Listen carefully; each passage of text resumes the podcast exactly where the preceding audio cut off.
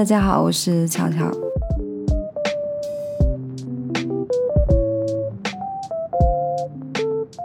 最近呢，在带延时的私教学员当中呢，会有涉及到自慰这一块儿。看到很多学员呢，在分享自己自慰的经历，以及背后所承受的羞耻和不安。于是我也回忆起了我自己的自慰经历。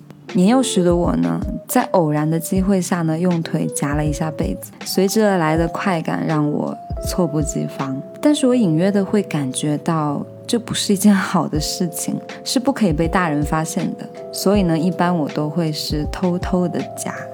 那个时候呢，我不确定自己的行为算什么。直到初一的时候呢，在区委计生部门的宣传栏上面，我看到“手淫”一词，我知道说的就是我。上面呢列举了很多手淫的坏处，譬如性欲低下、性不和谐、性功能障碍等等。虽然不是很完全的能够理解，但是知道说这绝对不是什么好的事情。看完之后呢，内心会拔凉拔凉的。哪怕那个时候我的成绩不错，但是成绩光鲜并没有掩盖我低人一等的自卑。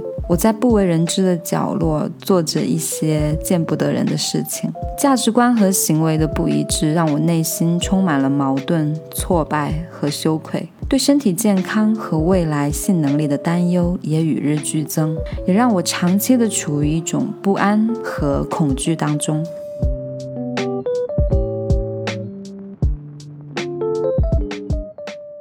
在前段时间，网上热传的一则消息说，北京工业大学的一个男生在宿舍的厕所里面挥刀自宫，理由是因为考研压力太大了，担心说性欲会影响学习。尽管这个消息骇人听闻，但是对我来说呢，我却不觉得很奇怪，因为我知道，想要戒掉自慰，甚至为此无所不用其极的人真的太多了。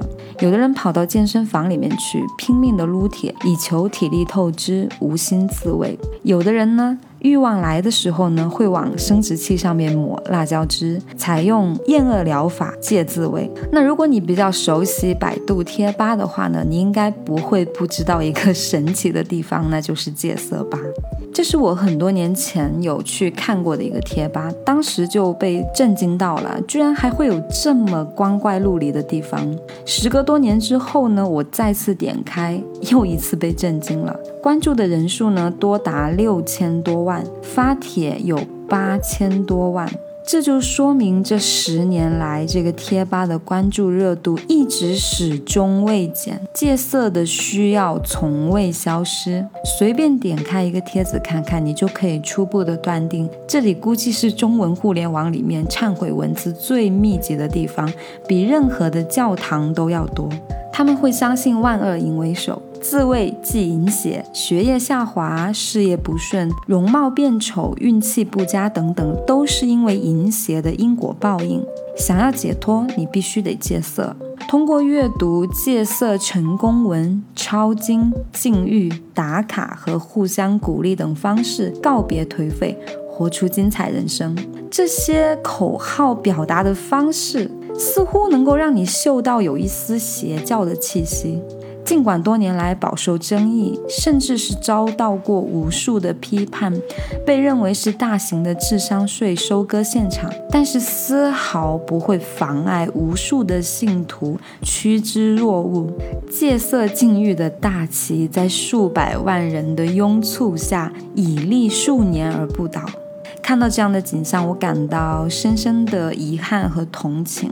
遗憾的是，这么多年过去了，我们的性教育呢还是如此的不堪，连最基本的性知识和观念都没有教给年轻人。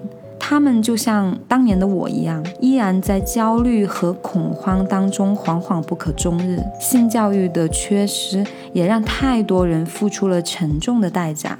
我有一个学员，竟然相信一滴精十滴血，于是就极力的克制自己的性欲，以至于说夫妻关系走到近临崩溃的边缘。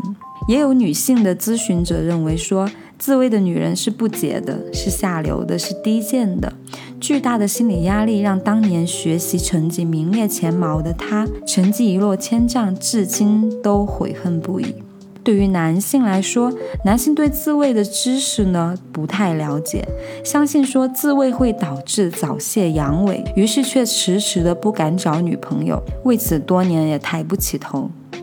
在前几天的时候，我有跟一个做性教育的朋友聊。他告诉我说，现在还有一些学校啊，为了给孩子树立道德观，请人在全校大会上面讲说，精液就是脑髓，射多了脑子就会坏掉的，丝毫不考虑这样会给孩子带来多大的心理压力乃至是创伤。看来戒色吧，它不仅存在于网上，还根深蒂固地长在很多人的心里。以前我看戒色吧会嘲笑发帖的人，觉得他们缺乏最基本的科学素养和思辨能力。但是现在的话呢，会有所不同，会多了一份同情。我除了看到的是性无知，更感觉到了太多他们难以承受的生活之中。一个个荒唐的帖子，就好像一声声呼救的呐喊：“救救我！我害怕颓废，害怕一事无成，害怕身体垮掉，害怕丑陋，害怕性无能，害怕性批判等等。”而这些恐惧并不是自慰后才有的，其实它一直都存在着。它来是规则，是期待，是要求，是现实社会的角角落落。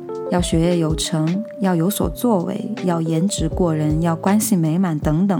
我们每个人都活在有可能做不到的焦虑当中，而沮丧的是，自慰本来可以让我们短暂的逃离现实，可是没有想到，短暂的多巴胺之后，还是难逃现实的魔爪，反而陷入了更深的挫败和绝望当中。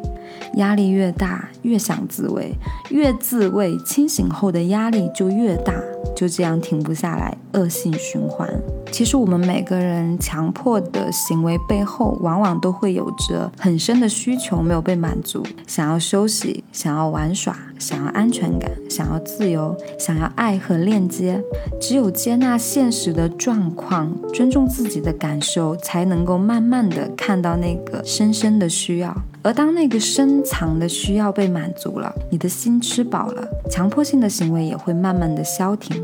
所以呢，不要一味的去压制和禁止那些让你感到短暂快乐的东西。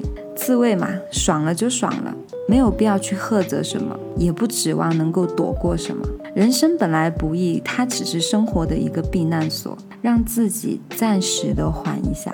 承受不了改变现实的重任，那就停下来，观察自己的内在需要，接受现实后再行动。成就自我和短暂的娱乐的需要都被满足啦。更重要的是，你会发现，除了逃避，你还有其他的选择。我经常会听到有人说，自慰会让人感觉到很挫败，感觉自己没有人爱，结束后呢很孤单落寞。其实是的，因为性呢有一个很重要的功能是实现跟人的亲密，但是你不要忘了哦，这个人就包括你自己。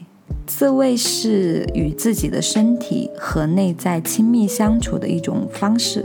避免发泄型的自慰，学会放慢速度，安静且专注地感受当下细微的身体反应和感受的变化，学会跟自己亲密，跟自己做爱。这个时候你怎么会没有人爱呢？最爱你的人正是你自己。所以我一直都很反感“手淫”这个词，自慰我也不是很喜欢，我更愿意称之为自爱。好啦，今天的关于自慰的话题就聊到这里。欢迎大家能够积极的在我们的留言区跟我来进行互动，我是乔乔，我们下次再见，拜拜。